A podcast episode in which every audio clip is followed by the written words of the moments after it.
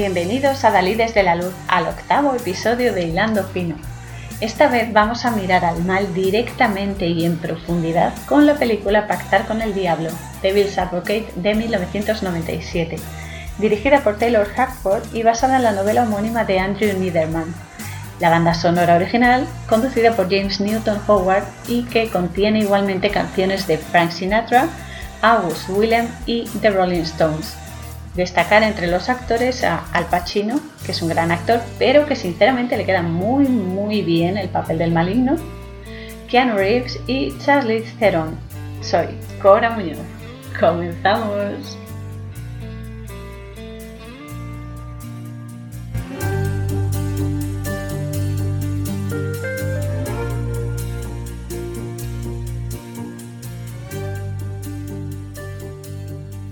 Bueno, quiero comenzar este episodio agradeciendo la valiosísima ayuda y asesoramiento de dos grandes amigos. Primero, Antonio Chávez, que me conoce desde pequeñaja y es experto en Cábala, con el que estoy aprendiendo muchísimo sobre la naturaleza de la realidad y con el que estoy rompiendo muchísimas barreras que antes no entendía, pero ahora de repente empiezan a conectar todas y cada una de ellas. Sabes que eres familia Antonio desde siempre. Ani Ota Aji y mi amadísimo Enrique de Exponiendo la Verdad, que por cierto recomiendo encarecidamente este canal Exponiendo la Verdad, que es suyo, y con el que estoy aprendiendo a pasos agigantados a detectar el primado negativo y más importante, todavía transformarlo en positivo con conocimiento en la rutina diaria y además a niveles cada vez más sutiles, pero es que menudo, menudos festivales de primado por todas partes me doy, Dios mío, es alucinante. Y con el que también me estoy conociendo y reconociendo a saltos cuánticos, que también es súper importante porque es un despertar el que estoy teniendo, que ya estaba medio despierta antes, pero ahora muchísimo más. Sabes que te quiero infinito, muchacho. Gracias siempre a los dos porque habéis sido clave en este episodio en cuanto a conocimiento y mi comprobación de algunos conceptos implícitos, como no, con este ser con el que estamos tratando en esta película no puede ser de otra manera, porque él es así. Es muy sutil y a través de eso se aprovecha de, de nosotros. Y además porque, bueno, os quiero agradecer también porque tenéis unas almas preciosas y aceptáis verme como soy, me ayudáis a ser mejor. Que los prejuicios se agradece que, no haya gente con, con, prejuicios, ¿no? Así que muchísimas gracias. Y os mando un abrazaco gigantesco y muy, muy apretado. bueno, y ahora ya nos metemos en harina porque esta peli es muy densa, viene cargada de información que tenemos que transformar en conocimiento y la verdad es que es muy dura, pero es que he creído muy, muy necesario analizarla porque es muy importante conocer cómo funciona el mal para poder identificarlo y evitar que nos arrase, por supuesto, porque aquí cometemos muchas veces el error de decir, nada, el mal no existe, que van a existir los demonios y las posesiones y estas cosas. Pero es cierto, es verdad, y tenemos en nosotros la capacidad de evitar que nos, que nos, eh, que nos influya. Esas influencias, por eso se llaman influencias, en inglés es influence, pero es eso, ¿no? La, la, influencia que tienen ciertos seres, ciertas entidades y espíritus en nosotros. Pero bueno, vamos a echar aquí, vamos a hacer un repasillo para por lo menos tener unas pautas de acción. Y por eso he considerado súper importante esto, porque aquí el gran capullo con mayúscula que es así como lo llamo también, pues está, está, pues eso, como una bestia parda por todas partes, más ahora, y esto lo, lo entenderemos a lo largo de la peli, pero bueno. Además es que ya desde los créditos iniciales se ve una línea de fuego, como no, representando el infierno, y la luna, que esto es súper importante, es la conexión por excelencia, de la que sale el título directamente, pactar con el diablo que te hace referencia además a varios temas interrelacionados. Por un lado, tenemos la relación que tiene la luna con, efectivamente, los hijos de la luna, que es otra forma de llamar a los demonios, los que se canalizan a través de ella, son los dueños de la noche y que provocan la oscuridad del alma, porque se alimentan de nuestra energía. El alma es luz, es energía pura y dura, y se alimentan de ella. Por eso es importante conocerlo. Son también llamados los caídos, pero bueno, es que tienen tantísimos nombres ya que, no me voy a poner a, a denominarlos todos, pero bueno. Y luego, otra relación que tiene también con la luna y el demonio es que se suele comparar a la luna con la cara de Lucy, Lucy Lucifer, lo llamo así, pero bueno. Y por otro lado, os voy a hacer una pregunta. ¿A qué nos suena la frase The Dark Side of the Moon? La cara oscura de la luna. Efectivamente, es el, aparte bueno, de ser el título de un disco de Pink Floyd, eh, aquí la respuesta también eh, se identifica efectivamente con la cara de, del maligno, porque es oscura, entonces te quita la luz. Y bueno, por eso, porque hace una influencia sobre todo, y como se verá a lo largo de la película, en las mujeres, porque las mujeres son eh, símbolo, símbolo y energía también, aparte de ser mujeres físicas, de intuición, porque la tenemos muy desarrollada, de percepción, también porque se aprovecha a través de la seducción de la mujer y de su abuso. En la peli se ve perfectamente. Y además es que entra a través de, eso, ¿no? A través de la sensibilidad que tienen las mujeres. Entonces, eh, entra por ahí, entre otros, otras portales, ¿no? Y también está relacionado con las mareas, porque las mareas están vinculadas directamente a la mujer. La mujer es emocional, es intuitiva. Y entonces el agua simboliza las emociones.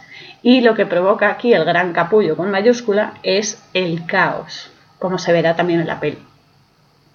Entonces ya comienza la peli después de los créditos iniciales y se ve a una adolescente, es la primera, el primer fotograma que te sale después, es una adolescente dando testimonio de un abuso sexual por parte de un profesor, que ya en sí es súper heavy lo que estamos viendo, pero claro, es que Kevin Lomax, que es Keanu Reeves, es el abogado que defiende al profesor acusado del abuso, que ya os digo que es un auténtico cerdo, porque mientras la chica está declarando lo que le hizo, que es muy heavy, él, el profesor, está moviendo la mano en el canto de la mesa de la misma forma en que la movía en el cuerpo de la chica. Es, es una perversión, como introducción del mal, pero mal con mayúscula, es que el mal existe, eso es lo que os digo. Si esto no se reconoce, no se puede combatir ni transformar y es cuando nos posee, nos guste o no, somos el instrumento del que se vale el maligno, ¿no? En todas sus amplias manifestaciones, que además son bastantes, por desgracia.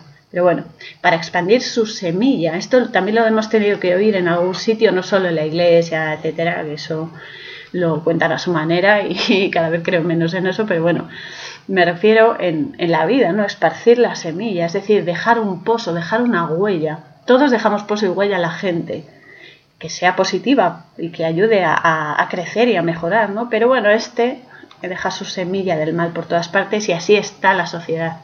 Por eso estamos así. Pero tenemos en nosotros la llave para evitarlo. Entonces, claro, para ello hay que hacerse consciente de esto, porque es que si no, le estamos allanando el camino y eso es lo que quiere. Es, es así. Entonces, claro, es muy relevante conocerse y comprender el origen de nuestras reacciones, sobre todo porque a veces reaccionamos ahí como un pistón, ¡bum! Y, no pensamos, ¿no? Hay que saber cómo sentimos, cómo pensamos, por qué reaccionamos, etcétera. Porque si llegamos al foco de esas acciones, ¿no? Y de esas actitudes que tenemos, tenemos la comprensión y el conocimiento que podemos y sinceramente debemos utilizar para no caer en sus provocaciones, en los vicios, la hipocresía y un largo etcétera de motivos por los que se abren puertas a la maldad. En el capítulo anterior del podcast ya expliqué lo que son los portales. Los portales son como focos energéticos por los que tú permites la influencia de entidades o seres o energías, si queréis llamarlo, negativas, positivas, etcétera. Esos son portales y nosotros tenemos mucho porque, muchos porque somos multidimensionales y multifrecuenciales. Entonces, si tú tienes debilidad y te alimentas de, de emociones negativas, de pensamientos obsesivos, etcétera, estás abriendo unas puertas de doble hoja por las que se va a filtrar este ser asqueroso. Entonces, bueno, pues es importante conocer esto porque si tú te conoces y te trabajas e iluminas tus debilidades y tus manías y tus cosas, que todos tenemos muchas, vamos a ser sinceros, eh, tú lo puedes transformar y entonces ya deja de ser eh, una, una herramienta del mal y pasa a ser una herramienta tuya, porque si tú te controlas, si tú te conoces, no lo puede usar en tu contra, porque ya lo dominas. Entonces, esto es real, esto es muy real. Entonces en la peli Kevin se da cuenta de que su cliente es culpable porque lo está viendo hacer esos movimientos en el canto de la mesa como si fuese la chica. Entonces, aparte de muchas cosas eh, que todos ahora mismo estamos pensando, ¿no? Para, para definirlo. Pero bueno. Y entonces eh, Kevin pide un receso, sale de la sala y entra en el servicio de caballeros. Y justo detrás entra un tal Larry, que es un periodista que siempre está en los casos y demás, que empieza a mofarse de él y que también lo provoca. Pero es que esto está muy bien hilado, porque es que en el fondo el tal Larry este es el diablo en el cuerpo de ese hombre, y se verá más adelante por el guiño de ojos que hace y las expresiones que utiliza. Entonces, claro, el capullo este adopta muchas formas, son agradables y divertidas muchas veces, e incluso cálidas, porque, a ver, lógicamente tú no desconfías de algo o de alguien con apariencia benévola o que está necesitada o que es muy agradable, ¿no? muy, muy cálido, muy calmo, etcétera pero es malo, este ser es malo, pero, pero vamos, es, eh, tremendamente listo, no hay que subestimarlo, nunca, nunca, nunca. Y no hay nada peor que, bueno, que dejarse llevar, ¿no? Por esto. Y, pero es que es muy, es muy sutil entonces se las sabe todas, pero bueno, hay que darle una patada en el culo y se acabó. De eso se vale, de nuestra ingenuidad, por eso hay que, hay que conocerse muy bien. O sea, en el fondo tenemos todo en nosotros para evitarlo pero claro, eso, eso eh, necesitas un trabajo, un esfuerzo por tu parte y obviamente esto es un proceso, es como todo lo importante, o sea, no sale de la noche a la mañana. Esto es un proceso que te puede llevar toda la vida, pero bueno, se va aprendiendo a medida que, que tropiezas, a medida que te levantas y a medida que aciertas, es así. Total, que en el juicio Kevin consigue, a pesar de, esto es muy importante, a pesar de que sabe que el profesor es culpable, consigue que quede absuelto a ver, entiendo que sea su trabajo y todo eso, pero aquí le pudo más la, la nómina, ¿no? El dinero y la pasta, y es que da asco, porque es más en el caso que se está dando. Así que se va de chupitos con su equipo a celebrar lo bien que lo han hecho. Todo además, claro que sí. Madre mía. Justo por esa acción inmoral es por donde le va a enganchar el otro. Porque claro, se aprovecha de la, vanidad y del egoísmo y de, bueno, de, porque además entra a través del dinero también, o sea, el dinero es su arma favorita porque todo el mundo quiere dinero. Y así estamos. Eso ya os lo dejo a vosotros, pero vamos, está clarísimo.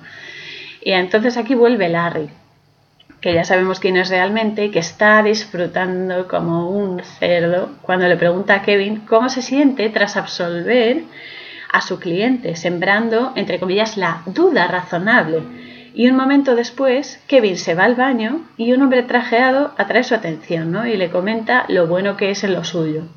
Le ofrece un trabajo en Nueva York, con todos los gastos pagados, alojamiento, vuelo en primera clase y una cifra con gran cantidad de ceros, independientemente de que ganase o perdiese los casos. Danger, danger porque al caído le encanta tentar, le encanta provocar y se ríe de nosotros en nuestra propia cara y sin que nos demos cuenta, con el anzuelo que nos lanza, porque utiliza nuestros deseos, nuestras debilidades y todo aquello que, bueno, que, está bien tener, ¿no? Tener eh, pensamientos y, no sé, y proyección al futuro, pero claro, nos, nos lo hace por ahí, nos hace la jugada por ahí. Entonces, claro, hay una frase muy, muy buena que siempre dice, es su frase estelar, que dice, todo esto te daré si te inclinas ante mí.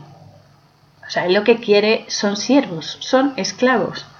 Entonces, bueno, aquí está haciendo lo mismo con Kevin. Le está ofreciendo todo, una vida llena de lujos, súper fácil, súper cómoda, que en principio suena muy, muy bien, ¿no?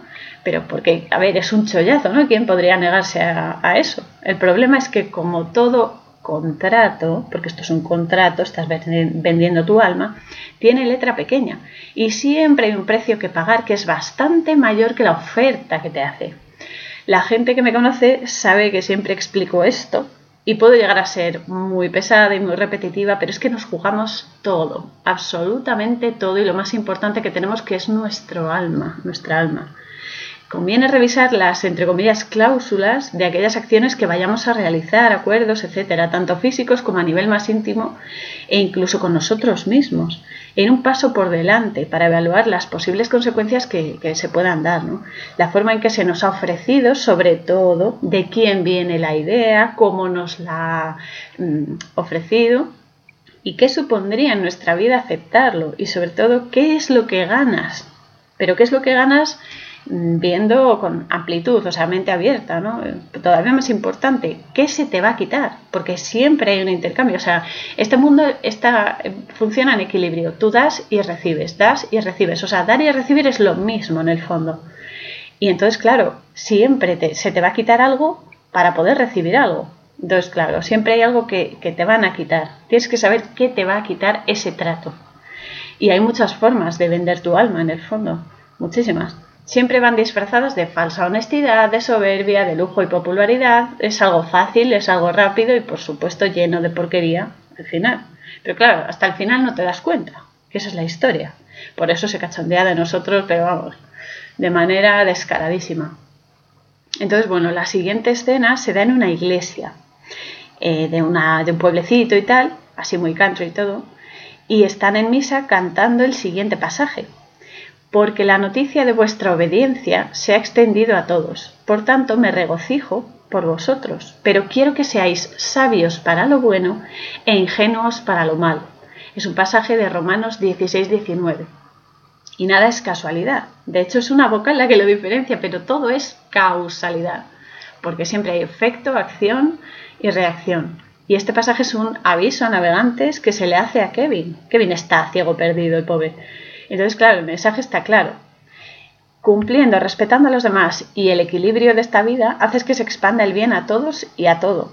Y que mejoren, y eso es motivo de alegría, por supuesto. Pero hay que seguir defendiendo y actuando desde, por y para el bien. Y ser inocente, dice en el pasaje, pero en el sentido de cauteloso frente al mal, para que no nos someta, o sea, hay que ir con cuidado, porque, porque es eso, ¿no? Que nos la cuelan rápido. Entonces, además, sale la madre de Kevin, que al saber que su hijo y la mujer se van a ir a Nueva York, se van a mudar allí, también le advierte con otro pasaje bíblico absolutamente bestial, pero de forma literal y metafórica, o sea, es alucinante. Esta vez de Apocalipsis 18, que por cierto es mi parte favorita de la Biblia, que dice, cayó, cayó la gran Babilonia y se ha convertido en tierra de demonios. Y sigue así. Bueno, ella solo dice esa frase, ¿no? Pero el pasaje sigue así. Y guarida de espíritus inmundos y albergue de toda ave inmunda y aborrecible, porque todas las naciones han bebido el vino del furor de su fornicación, y los reyes de la tierra han fornicado con ella, y los mercaderes de la tierra se han enriquecido con la potencia de sus deleites. Voy a hacer una pequeña explicación, aunque bueno, muchos de vosotros supongo que lo sabréis. Babilonia fue una ciudad bíblica eh, bueno, forma de torre que quería llegar hasta el cielo, bueno, tenía una torre, aunque la Babilonia de la que se está hablando aquí en Apocalipsis, que es el libro de las revelaciones y que estamos bueno, transitando actualmente. De hecho, ya vamos por el capítulo en el que se instaura la marca con mayúscula. Bueno, ahora no se instaura, se chuta. Pero bueno, era considerada esta Babilonia la Grande una ramera, porque seducía a los hombres, que además va montada en una bestia con forma, de leopardo, pies de oso y boca de león. Por eso la bestia con mayúscula, que todo el mundo la cita y demás, pues es esta. Babilonia iba vestida con un vestido rojo, que es el color de la seducción y de la sangre, y portaba un cáliz dorado en el que había vertido todas las perversiones del mundo ridiculizando lo sagrado, está ridiculizando el cáliz y la sangre de Cristo. Entonces, bueno, más adelante eh, se disfraza, es una mujer que se disfraza de cordero, pero con apariencia y habla de dragón. Otra vez otra ridiculización hacia Jesús y hacia lo sagrado. Babilonia, por otro lado, viene de la raíz hebrea Bab-el, que significa ciudad de Dios. Es decir, hace referencia al cielo, el paraíso, la felicidad y la luz, porque el paraíso es la felicidad. Pero claro, pervertida, como es en el caso de la película, representa la idolatría. Pero ya no solo a dioses, reyes, etcétera, sino a, entre comillas, los ídolos de barro. En nuestro caso, pues actualmente pueden ser famosos, políticos, idolatría de lo efímero y la desvirtuación de la realidad y exaltación del ego. Al final el ego está metido ahí cuando se exacerba y se lleva al extremo. También representa los excesos, las dominaciones con mayúscula, que son un tipo de ángeles, tanto caídos como ángeles eh, de, luz, y la falsa doctrina de la Iglesia, el egoísmo, el todo vale, atentar contra la vida, la soberbia, la vanidad y todas las demás debilidades.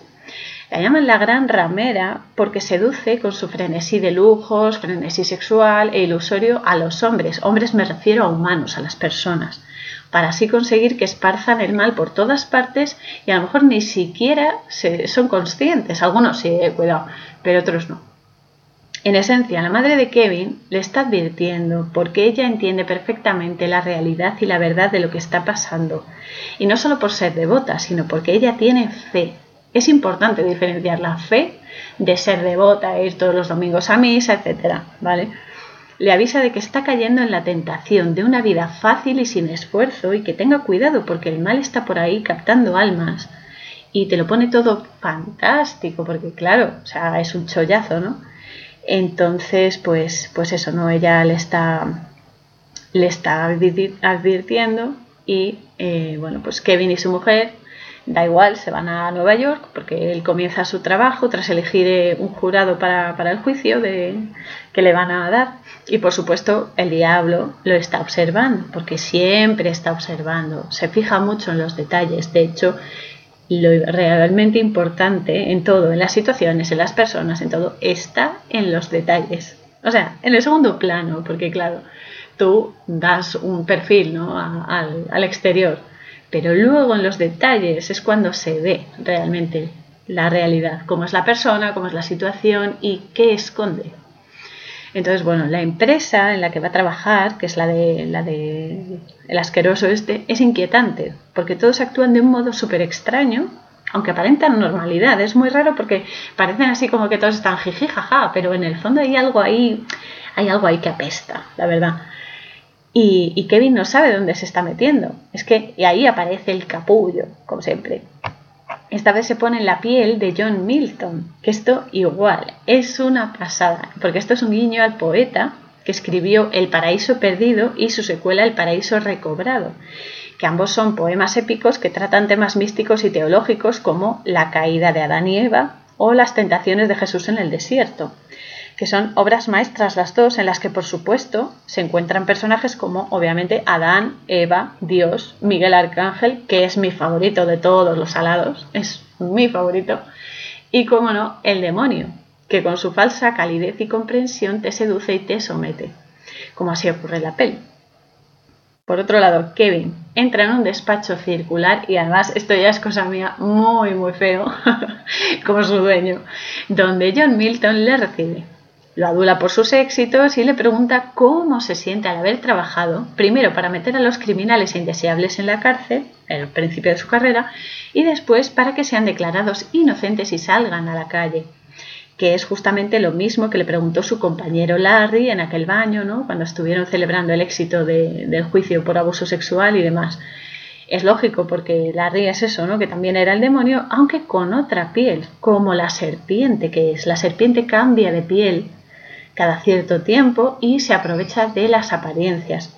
Y luego le pregunta por el caso de abuso, el, primero que se ve en la película, y especifica el detalle de que le pagan más y, y, bueno, y que cómo, le pregunta que cómo consigue ganar, ¿no? Entonces él confiesa que en aquel servicio en el que se ve al principio en el baño, que hay un agujero en el aseo de caballeros y que se pasó, atención, cinco años escuchando deliberar al jurado en la, en la otra habitación, en la habitación continua, y Milton le dice, me encanta, porque es un tramposo, o sea, es, es, obvio. Además, ya empieza a persuadir a Kevin para que no piense en regresar a Florida, que era donde él vivía, y le dice, no pensarás en volver a Florida, ¿no? Entonces ahí como le toca ahí el ego, pues el otro salta, no, no, hombre, si yo lo que quiero es prosperar y no sé qué. Entonces, bueno, salen a una terraza impresionante y Milton le pregunta por su madre, que es que, o sea, es que es malo, malo rabiar, porque le pregunta a su madre de forma muy asquerosa, pero muy sutil, vuelvo a repetir, es que es muy sutil, porque él ya la conoce, ya conoce a la madre y ya la sedujo con anterioridad. De hecho, es tremendamente escabroso porque Kevin nunca conoció a su padre y ahora lo tiene delante y aún no lo sabe. Entonces, bueno, Kevin es una presa muy fácil porque es un orgulloso y le encantan las adulaciones y el otro está relamiéndose mientras le hace creer que es eh, el no va más, ¿no? Que es el mejor, que bueno, que es imbatible y tal. Hay un momento en el que Milton le dice que hay muchos clientes, entre comillas, ahí abajo. Vamos, que hay muchísimos pecadores por todas partes, ¿no? Y Kevin le pregunta, ¿estamos negociando? Y Milton le dice, atención, porque esto es una perla que te cagas, siempre. Claro, él siempre está negociando porque siempre busca almas y mucha gente las vende a través de sus acciones. Entonces, bueno, luego llegan al edificio en el que viven todos de, los de la empresa de Milton, él inclusive, y le enseñan el piso que les corresponde a que venía su mujer, que es bueno, súper grande y lujoso, y el vecino, que fue el mismo que lo captó en el bar cuando estaban tomando chupitos, le dice que cuanto más ganas, vives en una, en una planta más elevada. Entonces, vamos, que cuanto más haces, más, más te crece el ego, ¿no? Más te sube y luego, claro, la caída, cuanto más alto, peor. Entonces, bueno, cuando más te, cuanto más te perviertes, más lujos tienes, pero también mayor esclavitud, porque más cerca del mal vives. Bueno, y en la peli se, comprueba, ¿no? Cuanto más cerca estás del piso de Milton, más esclavo eres, ¿no? Y más te posee. Hay que reconocer que es una trampa exquisitamente siniestra. Pero bueno, el primer caso que le dan es defender a un hombre llamado Philip Moyes, que vive en el sótano de un edificio de Harlem, que está petadísimo de instrumentos, animales y velas en círculo, además de estatuas de seres como demoníacos. La verdad es que no se aprecia bien, pero bueno, es horrible. Para rituales de sangre. De hecho, se lo dice directamente a Kevin. Le dice, nosotros invertimos siempre en sangre, la utilizamos como pago espiritual. Y Kevin pregunta, ¿moneda espiritual? Y Moyes le dice, oui, en francés, sí. Entonces Kevin le pide ayuda para entender todo eso y Moyes se levanta, abre una nevera y saca una lengua de vaca. Le pregunta el nombre del responsable del caso, ¿no? del que está acusado y demás, y saca unos clavos de una caja para hacer un ritual, diciéndole que esa es la única ayuda que le puede ofrecer para, entre comillas, comprar el silencio. Así que Kevin acepta y en el juicio el hombre al que le han hecho el amarre, que es un hechizo de vudú, santería, para callarle la boca, empieza a toser, a toser y no puede hablar. Entonces no puede declarar en el juicio. ¿no? Y finalmente Kevin, en representación del señor Moyes, que hizo el amarre, gana en el caso porque están haciendo una trampa tremenda, ¿no? además están haciendo daño, que es lo peor. Y bueno, como siempre Milton, pues le, después del juicio le dora la píldora a Kevin, le infla bien el ego y mientras pasan por un mercado de, bueno, de, de, de Harlem, Milton le suelta un discursito que es que no tiene desperdicio y que retrata perfectamente el perfil de demonio. Le dice, no vayas con tantos humos, aunque seas un genio. Tengo que decir aquí que genio se, escribe Jin, D-J-I-N, y que es un tipo de demonio. Los genios son un tipo de demonio. Por eso te conceden, como hemos eh, sabido desde siempre, tres deseos. Pero claro, cada deseo conlleva un pago. Entonces, bueno, también le dice, procura que no vean por dónde vas. Esa es la clave, amigo. Es mejor que te subestimen. Ser el anodino, el pardillo, ser el bobo, el paria, el niñato con acné. Y le dice también, mírame, infravalorado desde el primer día. Nunca dirías que soy el amo del universo. ¿A que no? Ese es tu único punto débil, por lo que he visto. Esa mirada, ese aire de paleto. Y entonces aquí lo ridiculiza y dice, sí, ¿cuál? Señora, disculpe, he olvidado mis botas bajo su cama. y se empieza a reír de él, ¿no? Y entonces luego el discurso continúa y hace apología de la lujuria y la lascivia con las mujeres, mientras le incita a no quedarse solo con una, sino a tener a cualquiera, o sea, ir a por todo lo que se mueve. Es demasiado soez y explícito lo que le dice, así que he preferido no verbalizarlo, porque me parece demasiado heavy. Pero sí me quedo con la frase final del speech que hace. Y él le dice, soy la sorpresa, Kevin. No saben cómo pillarme. Y esto es absolutamente importante porque claro, nos está estampando en la cara que su modus operandi se basa en mantener perfil bajo y desde la falsa modestia y la apariencia inocente ejecutar todas sus abominaciones. Es un listo que se cree imbatible, pero ese es su punto de fuga, que nos subestima también. Es el niño frustrado y caprichoso de la familia, que como no consigue lo que, se, lo que quiere, pues se enfada y destroza sus juguetes, ¿no? Eh, actúa como un sádico, porque ama torturar y disfruta con la miseria y el dolor de los demás. Cuanto más atormentada esté el alma, que sea su, objetivo, más goza. Es que es, asquerosísimo. Es más, ninguno estamos exentos de caer en sus garras. Y esto es importante porque esto nos hace, nos hace fuertes. Mucha gente piensa que al, al, bueno, al reconocer tus debilidades te haces más débil. O por ejemplo, la gente, ay, es que llorar es de débiles, es de pusilánimes. Pues no, señor. No, señor, al revés, porque es una liberación. Entonces, bueno, hay que estar preparados y la mejor forma es siendo consciente de quiénes somos, conociéndonos y vigilando y controlando nuestros flancos más débiles, porque ataca por lo que más amas y por lo que más deseas. Porque claro, es por lo que vas a arriesgarlo todo. Te lo pone en bandeja todo, bandeja de plata, y cuando te das cuenta es tu cabeza la que sangra en ella. Entonces, esto es así como muy, no sé, muy explícito, pero, pero es así. Además utiliza las almas débiles como señuelos para acceder a otras almas con más luz, más puras, porque él se alimenta de la luz, se alimenta de las almas. Y claro, utiliza otro tipo de luz que es el conocimiento, la información. Entonces, claro, las más puras o más suculentas como los niños, sobre todo, las mujeres vírgenes, gente sin maldad, porque son almas que de alguna manera permanecen puras o, o que están lo menos contaminadas por el sistema posible las retuerce y las pervierte, les extrae el jugo y las esclaviza para atraer a otras, y así sucesivamente, una y otra y otra vez. Este ser existe, repito, y no se debe subestimar. Tampoco hay que tener miedo, eh, cuidado, pero no se debe subestimar. Volviendo a la peli, después de, bueno, de este paseíto que ha dado con, el demonio, eh, llega a su piso y habla con su mujer que se está arreglando y tal, porque les han invitado a una fiesta en uno de los pisos del bloque con sus nuevos vecinos y eso, y ella le dice que como nunca está en casa para dejarla embarazada, va a cambiar la habitación para los bebés que habían planeado en una biblioteca. Se ve que ya se nota la influencia del mal también en ella, porque ella siempre ha querido, pues eso, ser madre, lo están intentando y tal, pero ahora de repente, pues bueno, parece ser que ya empieza a cambiar, porque la influencia está ahí. O sea, la gente con la que te, rodeas, pues ejerce una influencia en ti y tú en ellos, por supuesto, ¿no? Siempre es dar, recibir, dar, recibir. Como siempre, pues eso, eh, fomentando, entre comillas, la vida. Este ser es, es la leche, pero bueno. Entonces, bueno, llegan a la fiesta y hay un detalle muy, muy, muy sutil, pero muy relevante, que la gente al saludarse allí no se besan.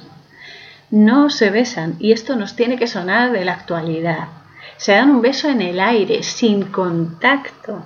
Es decir, cero empatía en un acto supuestamente, entre comillas, fino y con clase como ellos, ¿no? Sí, sí, con clase pero demoníaca de primera, que es lo que son todos, demonios y aberraciones del mal y de la oscuridad. Aquí te los representan como demonios, pues lo típico, ¿no? no a ver, no salen con los cuernos y el, tridente y tal, pero para que, o sea, para que sea muy, muy gráfico. Pero son energías, energías negativas. Son entidades, sí, pero también son eh, o sea, se pueden representar de muchas maneras y una es la energía negativa, la, eso, ¿no? La posesión, la, la incitación.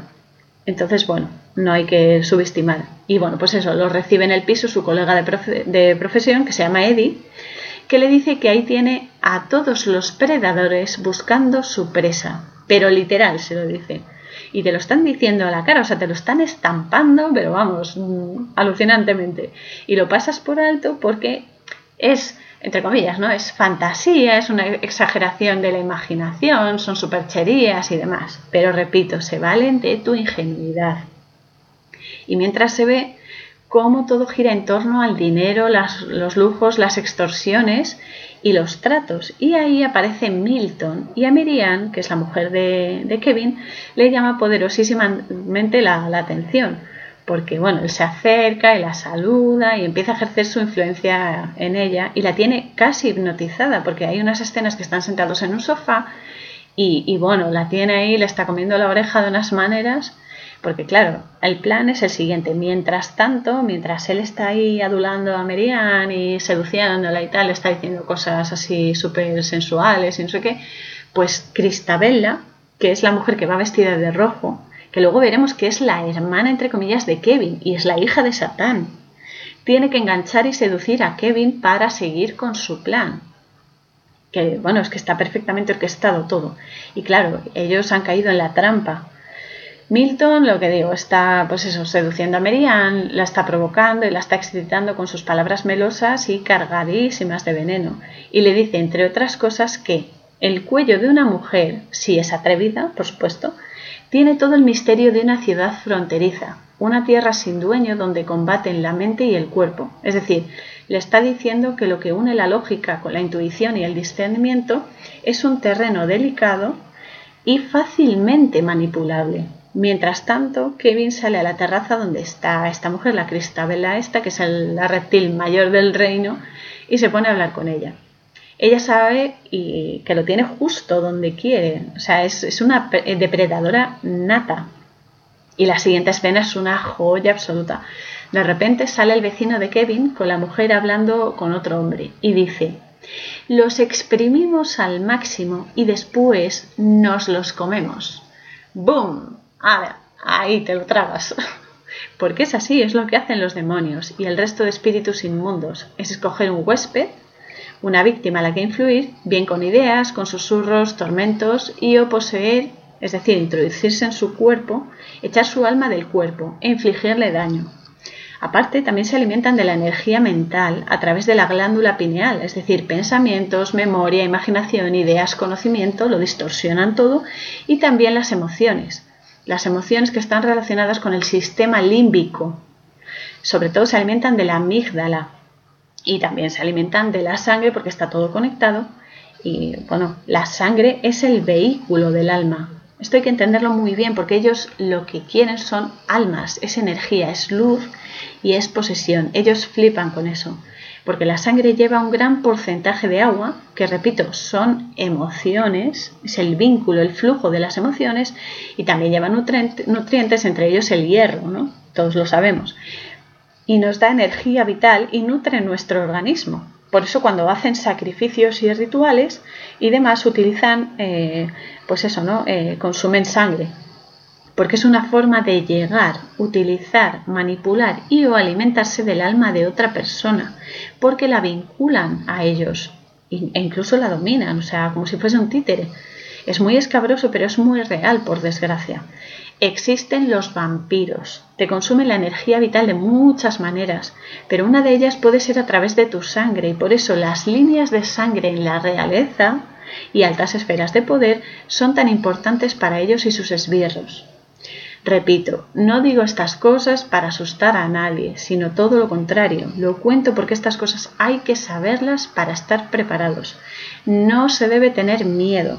Hay que conocer esto para transformar ese miedo en autocontrol y eficiencia, porque si vibras alto y evitas que te dañen, eh, puedes vencer eso porque estás en otra franja, Recuerdo que vibrar alto es conocerse y comprender la naturaleza de los eventos y las entidades, además de uno mismo. Por supuesto, también eh, repito que ellos no pueden dañarte si tú no se lo permites. O sea, tú no se lo permites. Un ser, una entidad negativa, siempre te tiene que pedir permiso. No te va a decir, oye, me dejas entrar, pero lo va a decir en plan sutil. Pero si tú no se lo permites, esa entidad no te puede hacer daño no tienen poder sobre ti si tú estás vibrando en otra franja superior de energía y a otra frecuencia igualmente superior.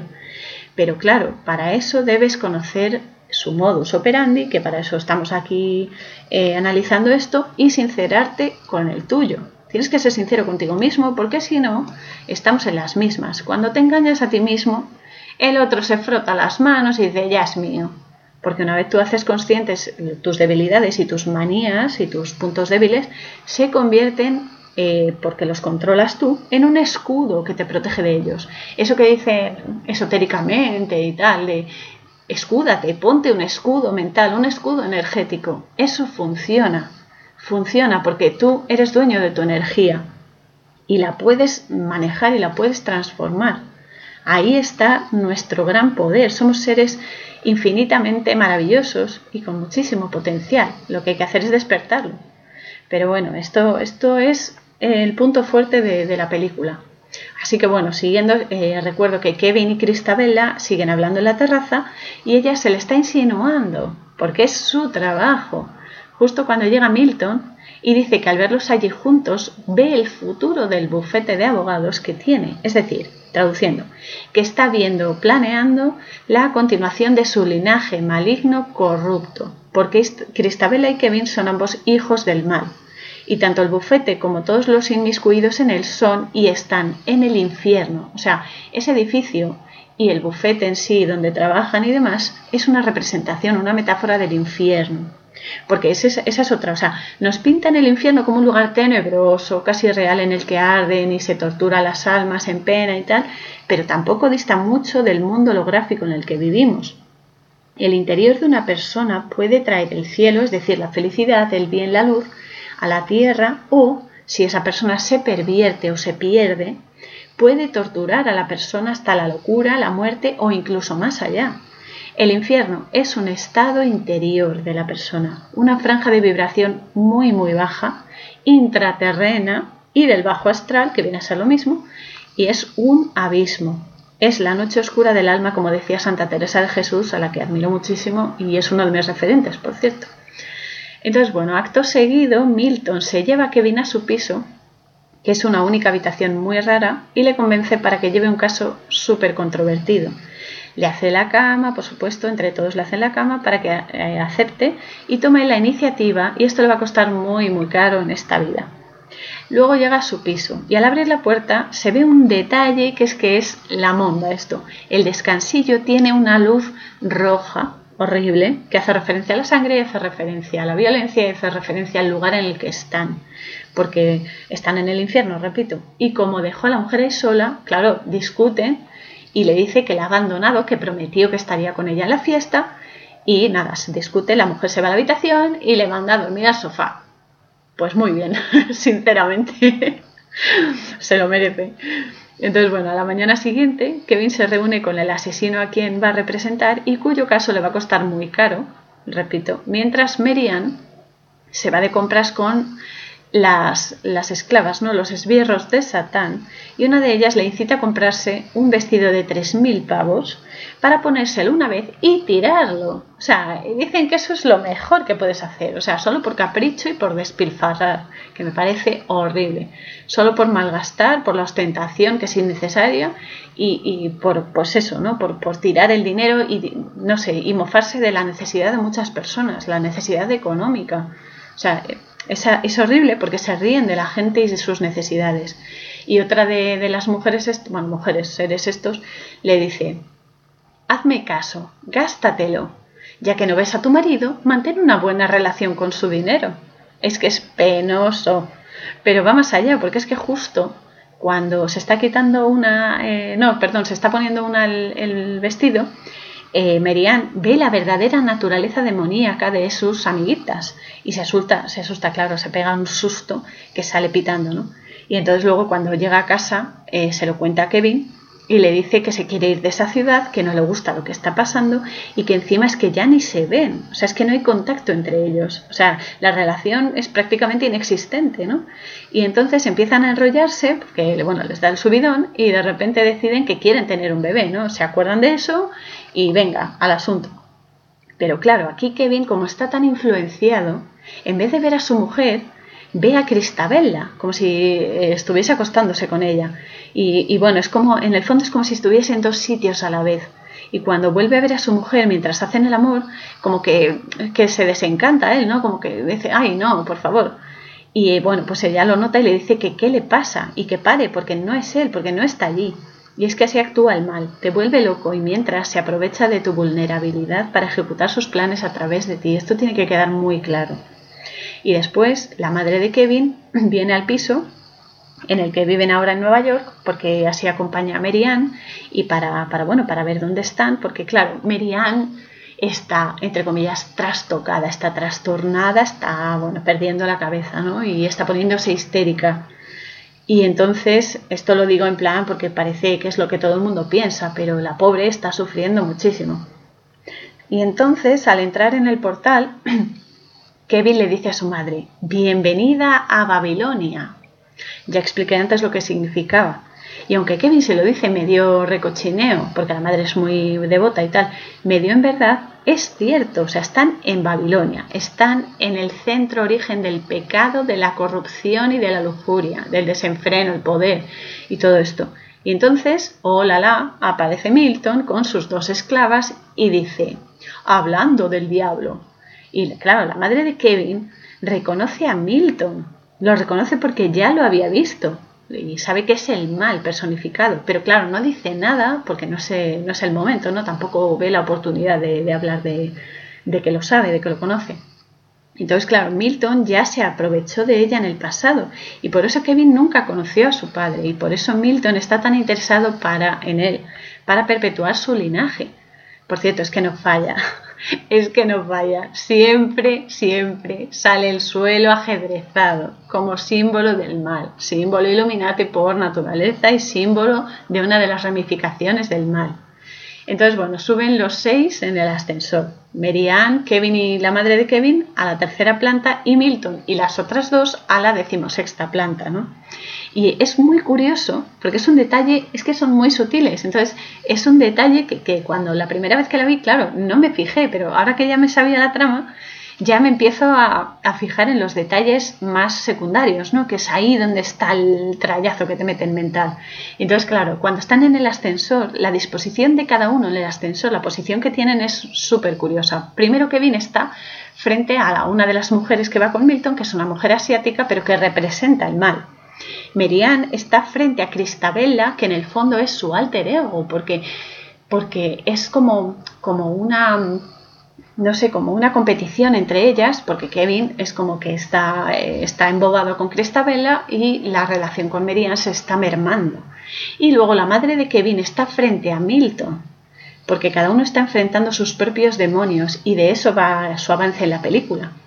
Esta peli es que lo tiene todo súper conectado y lo tiene todo muy, muy bien hilado. Aún así, Milton, eh, cuando llegan al piso en el que viven Kevin y su mujer, le pregunta sobre el caso que tienen entre manos como excusa y le dice que suba a su casa para contarle cómo va y todo eso. Mientras tanto, mientras le está diciendo eso Milton, Cristabella y la otra demonio se empiezan a tocar y a besar y van a hacer guarradas y Kevin dice que no. Y Milton se va con ellas en el ascensor riéndose, porque es que es, que es un cerdo, porque sabe que va a tener canción con su mujer y que van a discutir y demás. Entonces su madre al día siguiente le dice que va a volver a su pueblo y que se va a llevar a Mary porque no les sienta bien ese ambiente y no les conviene. También le dice, ancha es la puerta de la tentación.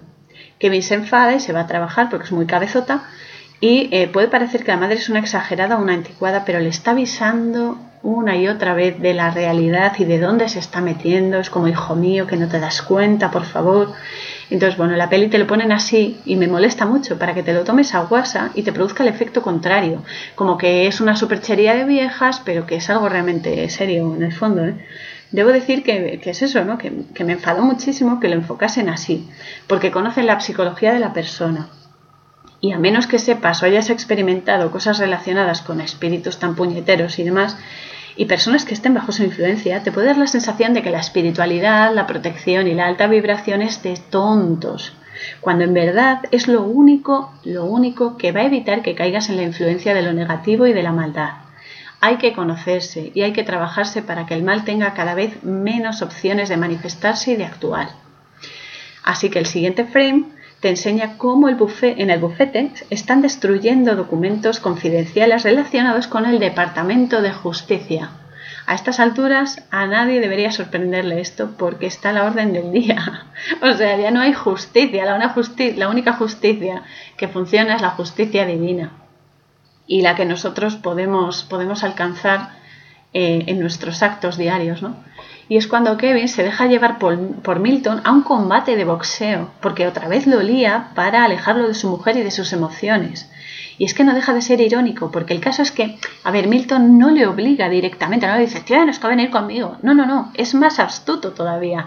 Utiliza sus debilidades y su orgullo para que sea el propio Kevin quien decida y acepte. Y ahí está el problema, es que su mofa es mayúscula. Consigue que la persona eh, sea la que haga lo que él quiere y es que no mueve una sola zarpa. O sea, aquí viene la jugada maestra. Cuando luego te pasan las cosas indeseables y te quejas de lo mal que te va todo y de por qué me ha pasado esto, por qué me ha pasado otro, él te dice, oh no, muchacho, tuviste la opción de hacer las cosas bien, tenías ahí la oportunidad pero y de negarte, pero sin embargo decidiste hacerlo. O sea, en el fondo luego la culpa es tuya y no se le puede decir nada porque en el fondo eres tú el que lo ha elegido. O sea, fíjate qué bien, eh, qué bien lo tiene todo, mm, o sea, planeado. Es que es, que es, es, es horrible porque es malo, es que es malo y es astuto, por eso no se puede subestimar y por eso repito y lo repetiré insaciablemente que el mal existe y que subestimarlo o ridiculizarlo solo le allana el camino. Y esto es así, no hay que tener miedo, pero sí hay que ser responsable con esto y eh, ser consciente sobre todo. Así que bueno, de ahí del, combate de boxeo se van de jarana a un tablao flamenco. ¿Cómo no? Pero esto a mí me chocó mucho eh, la primera vez que vi la película, porque no le veía la conexión ahí, ¿no? Entonces, bueno, eh, gracias a unos vídeos de Enrique, que tiene su canal de, Exponiendo la Verdad sobre el flamenco, eh, me di cuenta, me di cuenta porque es que además es, es todo súper sutil, por eso los detalles hay que fijarse muchísimo. El tema del flamenco es muy, muy sutil en la peli y un poco complejo. A ver, el flamenco en sí es un animal, ¿vale? Que todos conocemos, pero en su aspecto simbólico tiene mucha profundidad. En el contexto de la peli, que es espiritual, y eso engloba las dimensiones que nos completan, es decir, emocional, mental y física, porque está todo conectado, este animal se corresponde con la frecuencia y la conexión con la cuarta dimensión a través de una persona, siempre a través de una persona. En este caso, a través de Kevin. Digo esto porque es símbolo de canalización de los reptiles, que son un tipo de demonios, es decir, de las serpientes, del demonio y sus esbirros. Pero es que aquí es incluso mucho más sutil. Aunque no me sorprende porque estamos tratando con el capullo mayúsculo. Es que es así. Así que en esta escena del tablao hay artistas cantando y baleando flamenco que, a ver, cuidado. O sea, yo no tengo nada contra el flamenco, el estilo musical, ¿vale? Que no es malo en sí. Esto que se sepa y que vaya por delante, por favor. Pero aquí se utiliza como símbolo frecuencial, porque la música es sonido y el sonido son ondas, vibración y frecuencia que se pueden utilizar como todo aquí en este mundo dual holográfico, tanto para bien como para dañar, que es el caso de la peli, porque siempre, siempre lo que prima es la intención con, el, con la que tú hagas las cosas porque igual, ¿no? A veces estás con tus amigos, ¿no? Y dices, anda, capullo, no sé qué, pero lo dices en plan de WhatsApp y no tiene ese impacto negativo porque todos sabemos que entre amigos y demás, pues bueno, o sea, se hace en plan guasa, ¿no? En plan sin hacer daño, sin intención de dañar, pero incluso una cosa eh, aparentemente inofensiva, si se dice con mala intención, puede crear muchísimo daño.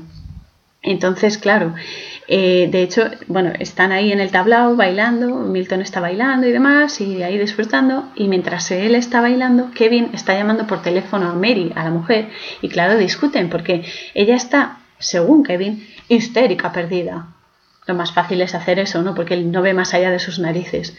Milton está disfrutando absolutamente de la discusión y en el fondo, el baile y el cante que se dan en la peli son una especie de trance ritual, porque se ve a Kevin discutiendo con su mujer y luego pasa a la imagen de Milton bailando y regodeándose, vuelta a Kevin y flamenco, luego otra vez a, Milton, luego Kevin, luego flamenco. O sea, es como si fuese un, ritual, ¿no? Está ahí en un bucle y está relacionado porque en el fondo está canalizando el mal.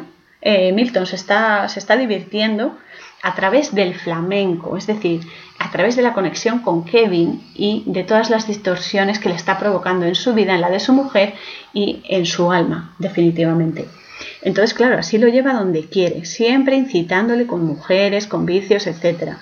Y mientras juega mentalmente con, con Mary, porque claro, Mary oye voces en la casa, y en una habitación descubre a un niño pequeño que aparentemente está jugando en el suelo y tal, está de espaldas y bueno, ella se acerca así toda contenta porque le encantan los niños y tal y le pregunta que con qué está jugando y el niño le enseña vísceras llenas de sangre que luego se sabe que son sus propios ovarios, su matriz.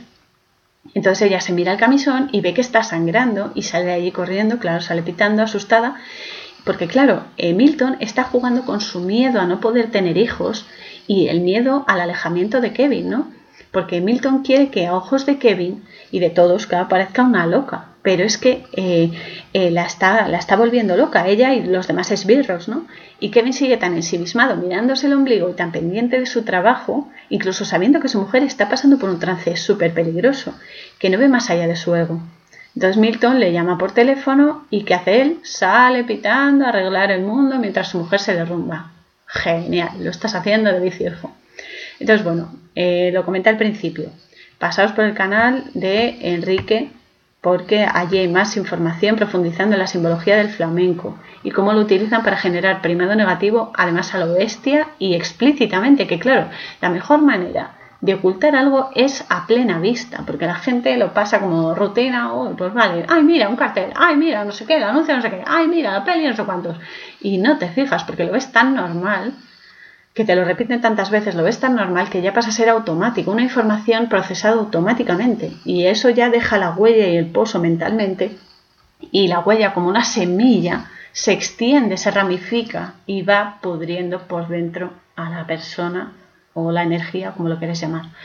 Entonces, claro, eh, bueno, también tenéis muchísimo más contenido de primera sobre primado negativo, programación predictiva, testimonios de sacrificios, etc. Por cierto, añado que hay unos vídeos de Tupac Shakur que son muy, muy buenos y muy directos. Además, eh, este rapero me encanta, siempre me gustó desde, desde pequeña y, bueno, me encanta. También me gusta mucho Eminem, pero bueno, eh, Tupac es como más, no sé, más suave, me gusta más. Más suave en cuanto a la forma de rapear, es que Eminem es como muy, muy radical, es como muy pa, pa, pa, pa. Pero bueno, eso es cosa mía. Bueno, ahí volviendo a la peli. Y aquí llega otra jugada de Milton, que es que está jugando a la partida, pero vamos, que es cuando Kevin habla con el médico de su mujer, que le dice que lo que le ocurre es un, entre comillas, trastorno hormonal. Milton le dice que lo va a apartar del caso para que permanezca con su mujer en esos momentos y así, que sí, que lo sé que parece inocente, pero no podemos olvidar que el maligno conoce nuestras zonas oscuras y juega con ellas sin mojarse las tapas. Por eso como le hurgan el orgullo y el ego a Kevin, así muy, muy subliminalmente, este ve en peligro su posición de abogado imbatible y Kevin salta como un canguro y reacciona diciendo que no, no, no, que él se encarga del caso y punto, que cómo va a perder el caso, hombre, por favor. Eh, así que, bueno, pues eso, que la caga, pero bien, pero bueno, es que esto es cierto y creo que nos ha pasado prácticamente a todos, sobre todo en temas espirituales que intentamos avisar del peligro, de las consecuencias que siempre, que siempre las hay, porque, pero no porque, no sé, porque estemos obsesionados con esto, sino porque hemos tenido experiencias en las que, o gente que ha tenido estas experiencias y que sabemos eh, la naturaleza del mal, ¿no? Entonces, claro, nos toman por zumbados y nos ridiculizan, que esto ya es una, es una crítica mía hacia, hacia esto, que, que, vale, cada persona es su aprendizaje y cada persona tiene su, bueno, su momento, ¿no? Pero claro, o sea, somos humanos y también molesta. Entonces, bueno, eh, aquí vamos a hacer una conexión con la realidad, porque la situación, entre comillas, sanitaria que estamos viviendo ahora, en la actualidad, también es un tema satánico y con su semilla en el mal más depurado. Que lo sepáis. Esto, que lo sepáis, le deis una vueltecita y, ya está, porque bueno, se puede, se puede percibir cada vez más. Además, cada vez son más explícitos. Y solo hay que fijarse, solo hay que observar en los detalles. En los detalles, en los detalles. Y bueno, luego tenemos otro speech de Milton que se está resarciendo, vamos, alucinantemente, ¿no? Y está hablando de Eddie. Eddie es el otro abogado del bufete que estaba destrozando la documentación, eh, la documentación está clasificada y demás en el bufete, ¿no? Y entonces le dice Milton a Kevin, los hombres como Eddie son los del próximo milenio. Coge y acerba el apetito humano hasta que puedas romper los átomos con su enorme ansia levanta egos del tamaño de catedrales y, con fibra óptica, conecta el mundo con esos egocéntricos impulsos, adorna las atribuciones más osadas con oropel, dólares y fantasías, hasta que todo ser humano sea aspirante a emperador, hasta que sea su propio Dios. Aquí le está describiendo con pelos y señales la estrategia que tiene y que bien se ríe como si no fuese con él. O sea, le está diciendo a la cara cómo trabaja y cómo retuerce a las personas y la energía y el mundo. Y Kevin se ríe porque, porque se cree que igual, ¿no? Que es una superchería, que es una chorrada lo que le está diciendo y que es como que está ahí haciendo el chulo, ¿no? Y luego se ve a Eddie, justo cuando está diciendo esto Milton, se ve a Eddie que está haciendo footing y tal, y que lo persiguen demonios que se hacen invisible y lo están torturando, ¿no? Y finalmente se lo cargan a palo limpio. Y a la vez, simultáneamente, se ve a Mary, la mujer de Kevin, que está sintiendo todo lo que está sucediendo. Porque este Milton está trabajando a varias, eh, a varias franjas, o sea, está en varios sitios a la vez y se está manifestando a la vez en varios sitios porque es el demonio, o sea, esto es el diablo, ¿no? Y bueno, pues eso. Entonces le dice eso y Eddie muere y eh, luego pasan al juicio y claro, finalmente ganan el juicio y Kevin se va en taxi porque Mary se ha refugiado en una iglesia súper trastornada porque claro, todo lo que está viviendo y, bueno, ahora se sabrá que es que ha, ha vivido un infierno de tortura y demás. Y allí le confiesa a Kevin que Milton la ha violado toda la santa tarde y le ha hecho marcas en la piel, estigmas, que, ella se quita el edredón que lleva encima y lo ve. Y Kevin, claro, no se lo cree porque, claro, le dice, es que Milton ha estado en el juicio durante toda la tarde, no puede ser él, ¿no? Entonces piensa que su mujer se ha autolesionado y que está loquísima. Y al final, claro, la ingresan en el hospital y ella le dice que el dinero está podrido, que, que ambos lo sabían y sabían que los clientes que representaba Kevin eran siempre culpables y aún así lograba que quedasen libres y creía eh, en, bueno, en su poder, ¿no? Y crecía su ambición a la vez. Y le suplica que no la deje allí, que, por favor, que ve monstruos en los espejos, que, no la abandone y tal. Y Miri está desesperada y aún así él la deja ingresada. Entonces luego Kevin va al entierro de Eddie y se sienta con el resto de demonios que están así como muy formalitos y todo, que hasta parecen buenos, pero son unos falsos. Y entonces Kevin ve a su cliente del último caso pero bajo la forma del profesor que abusó sexualmente del adolescente y que sale al principio de la película, porque es como que le persigue eso, porque claro, él lo defendió sabiendo que era culpable. Entonces, claro, ahora mm, se le van a abrir los ojos, va a tener un despertar muy radical y va a empezar a ver las cosas como realmente son. Y no le va a gustar, porque a todo el mundo, cuando despierta, ¿eh? esto hemos pasado por ahí todos, cuando despiertas la gente se cree que la espiritualidad es ahí todo bonito, paz y amor y demás, que es la intención ¿no? de transmitir eso, pero en el fondo es un un tortazo tras otro, zas, zas, zas, zas. O sea, empieza la información, empiezas a, ver las cosas más allá de la apariencia y es como, por favor, que no estoy loco, que no estoy loco, por favor, por favor, que esto es real, hacedme caso. Entonces, se aprovecha de eso y ahora le van a torturar. Entonces, bueno, sale de la iglesia y se va al hospital a ver a Mary, que está con su madre, con la madre de Kevin, y con Pam, que esta es otra, la secretaria demonia del bufete, que está torturando a Mary. La madre de Kevin está leyéndole pasajes de la Biblia también. Menos mal que está ahí, porque la madre de, Kevin eh, equilibra un poco la, la, la influencia de, la demonio esta, ¿no? Pero claro, Mary está ida, o sea, Mary está, está en otro sitio, o sea, está la pobre, me, da pena porque se la ve que está, que está sufriendo muchísimo. Y es entonces cuando la madre de Kevin habla con él y le confiesa que estuvo una vez en Nueva York y le empieza a contar la verdad sobre su padre y le dice, mirad que yo os enviaré como corderos en tierra de lobos. Este es otro pasaje bíblico de Mateo 10, 16. Y se lo dice a Kevin y entonces Kevin reacciona y se da la vuelta mientras Mary está atacando a Pam, porque ella le pone un espejo delante y eh, le dice, mírate, mira qué guapa estás, no sé qué. Y entonces Mary mira y ve a Pam, pero con su apariencia demoníaca. La está haciendo sufrir muchísimo.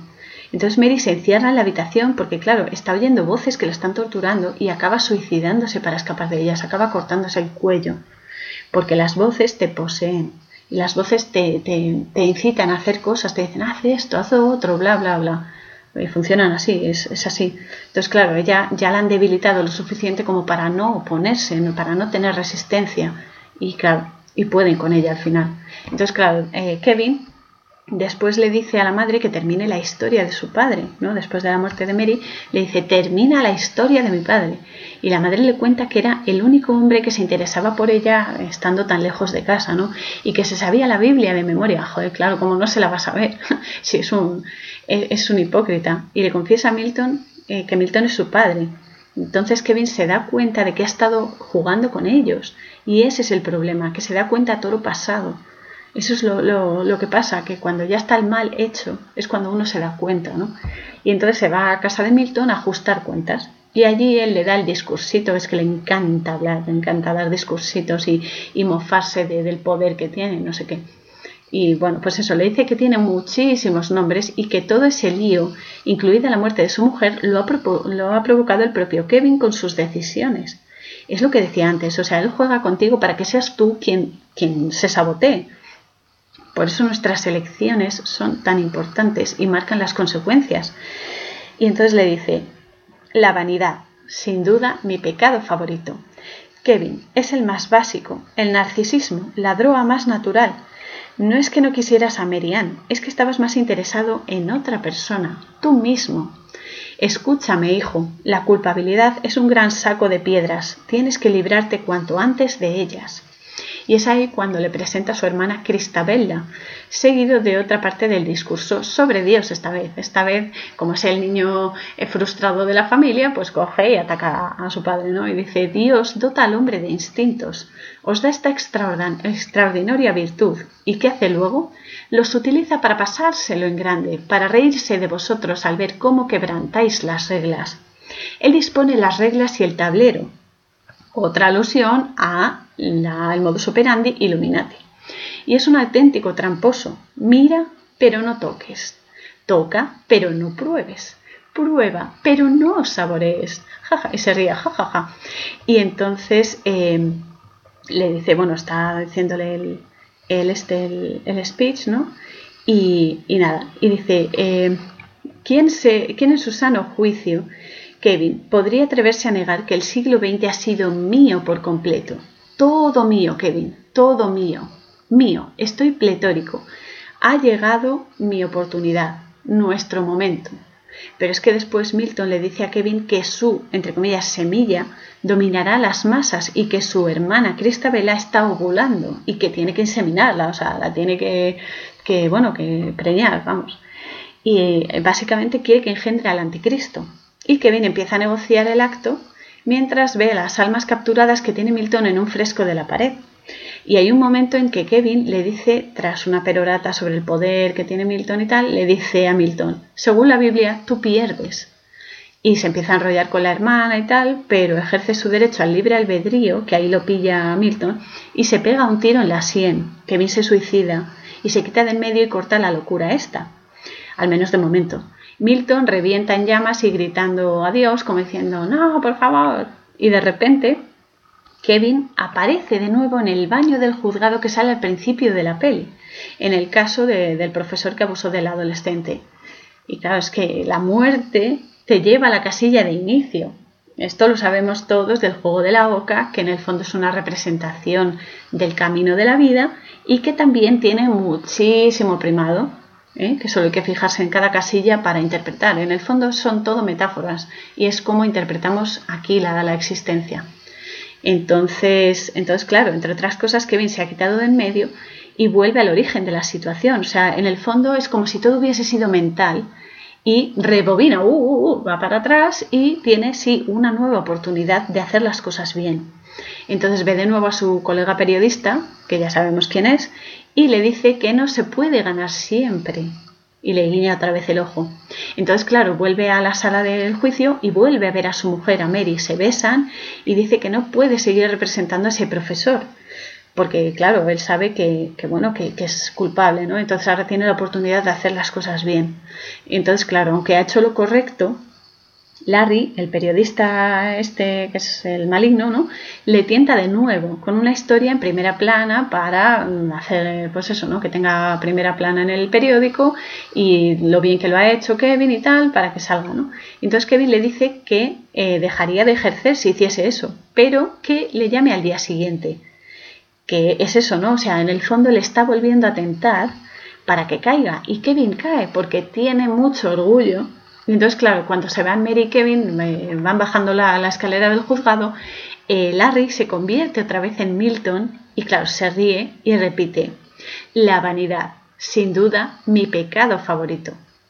Y así termina la peli, ¿no? Con, la canción Painted Black de los Rolling Stones, o como esos, ellos se hacen llamar, y no por nada, todo, todo tiene eh, su motivo.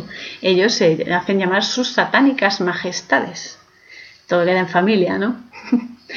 en fin, bueno, hasta aquí el episodio de hoy. Como siempre os agradezco que, bueno, que hagáis este viaje conmigo, porque, porque bueno, te ayuda a saber la realidad de, de nuestra naturaleza y a través de las películas, ¿no? que es un, medio que utilizamos muchísimo, constantemente, y que, aunque te genera primado negativo, también te da las claves, sobre todo en simbología, para poder eh, entender qué es lo que te quieren colar mentalmente, cómo te quieren provocar y dominar y cómo mm, ponerle fin. Repito, el mal existe y lo peor que se puede hacer es subestimarlo. Así que bueno, esto es la última reflexión que quiero hacer y no os olvidéis, la vanidad, sin duda mi pecado favorito. Eso es lo que dice y se mofa de nosotros.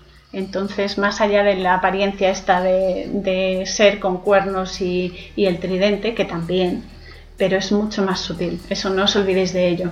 Y sobre todo que la herramienta principal, a veces hay que coger la espada, la espada que es nuestra actitud, y conocerse, porque si nos conocemos no puede utilizar nuestras armas contra nosotros, porque son nuestras riendas.